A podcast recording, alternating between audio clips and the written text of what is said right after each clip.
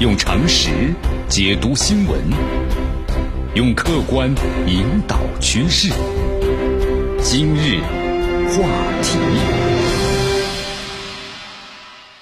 这里是今日话题。大家好，我是江南啊。这年底的大事真的挺多的，对吧？你看，用咱们现在的网络新词，黑天鹅多，灰犀牛一多。你看，其实咱们很多媒体也都总结过嘛。你看前面有说过什么十大新闻呢？但是后面发现更大的新闻都有了。我们说，二零二零年呢，真的不太寻常。接近尾声了啊，那么有几件国际大事呢，让人是倒吸一口凉气啊。三个不祥之兆吧啊。第一呢是日本突然封国了，你看日本政府也宣布，从十二月二十八号起到明年的一月底，就暂停所有国家呀，包括地区的新入境的申请。你大家要注意一下呀，这个时间长度很长啊，一直持续到明年的一月底。我们说这个日本不到万不得已，肯定不会采取这样的极端行动。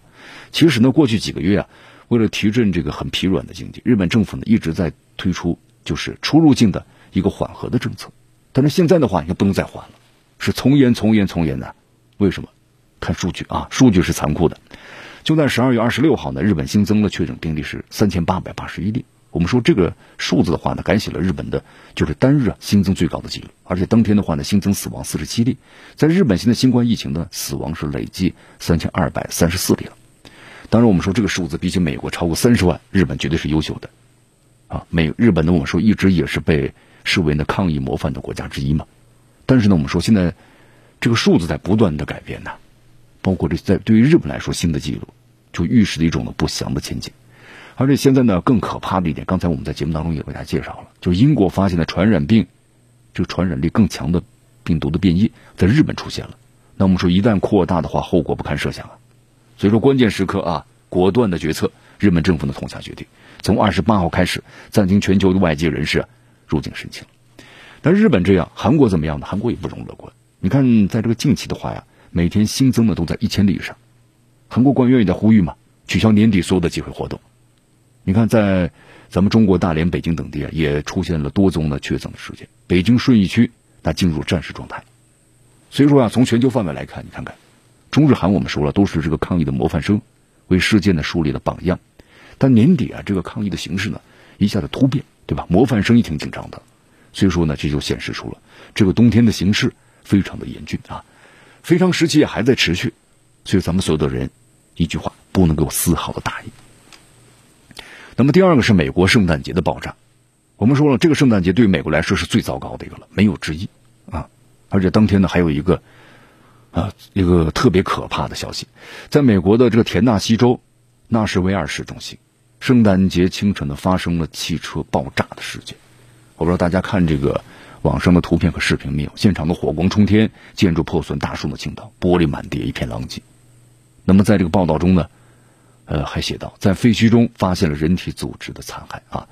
那么大家注意一下呀，这是在美国，我们说了，西方国家人呢一生当中啊最重要的圣诞节了。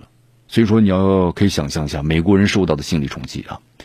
那么根据这个媒体的报道呢，说当时警方接到了报警电话，说发生了枪击，但赶到之后发现呢，在一辆这个白色的房车之内，播放着一个女人的声音，说她在十五分钟之后就要爆炸了。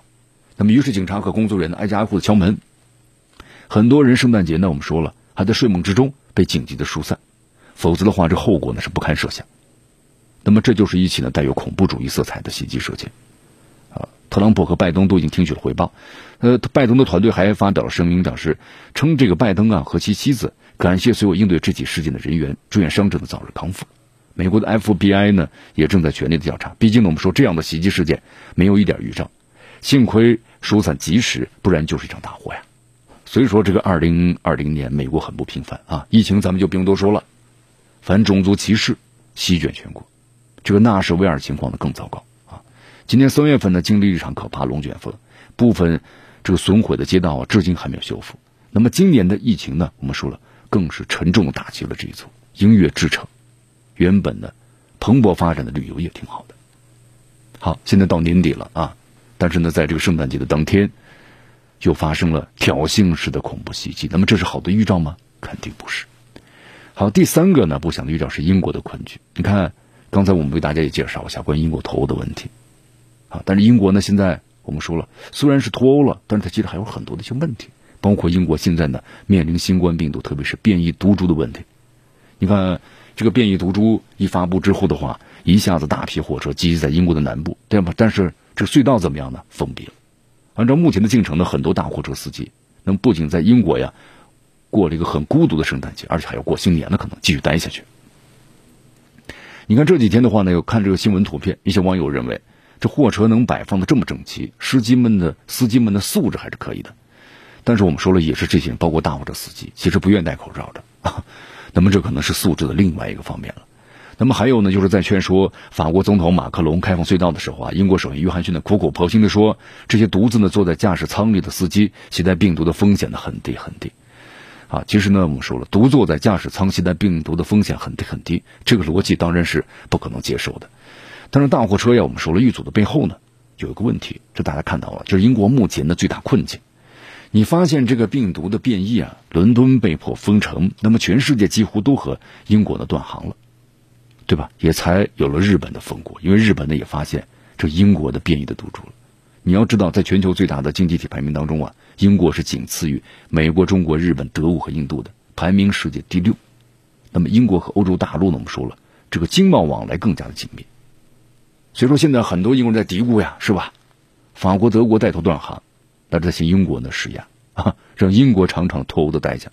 以前呢是互相帮助，你脱欧之后，那 各自管各自的啊。所以说，对于这样一个西方大国呀，说封就封。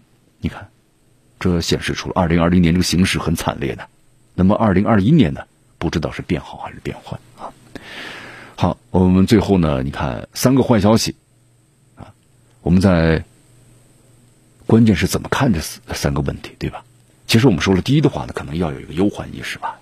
以前呢想都不敢想的事情，二零二零年都发生了。现在呢，新冠疫苗是出来了，但是糟糕的事情呢，我们说了，好像还没有过去。日本封国，英国呢困局，美国恐怖事件，啊，更别提其他地方的战争的冲突了。以前的话，咱们会常说呀，我们不是生活在一个和平的世界，那么只有呢有幸生活在和平的中国。现在呢，江南还是要说那句话，我们不是生活在一个安全的世界。只是呢，有幸生活在相对安全的中国，是吧？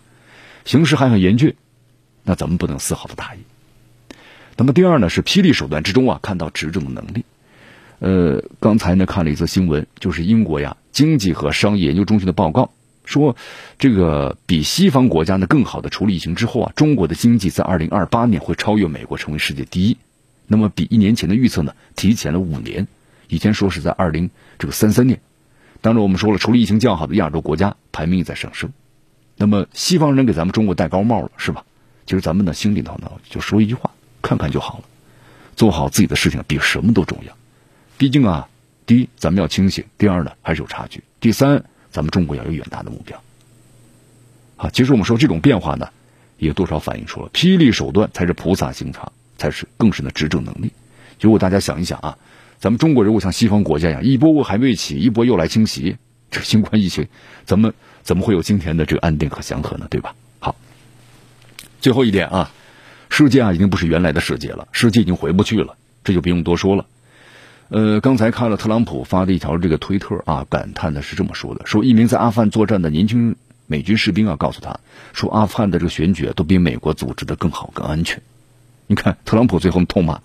说这简直就是一个第三世界的选举，啊，他说这个拜登就是一个假总统。其实特朗普的目的啊，大家都知道，就是，但是我们说了一个在职的美国总统，如果痛骂自己的国家都不如阿富汗的选举，你能够想象吗？对吧？那么至于这样批这个第三世界，其实就能想说的，特朗普呀，真你真别去侮辱第三世界，至少很多第三世界国家还都不是美国这样。用常识解读新闻，用客观引导趋势。今日话题。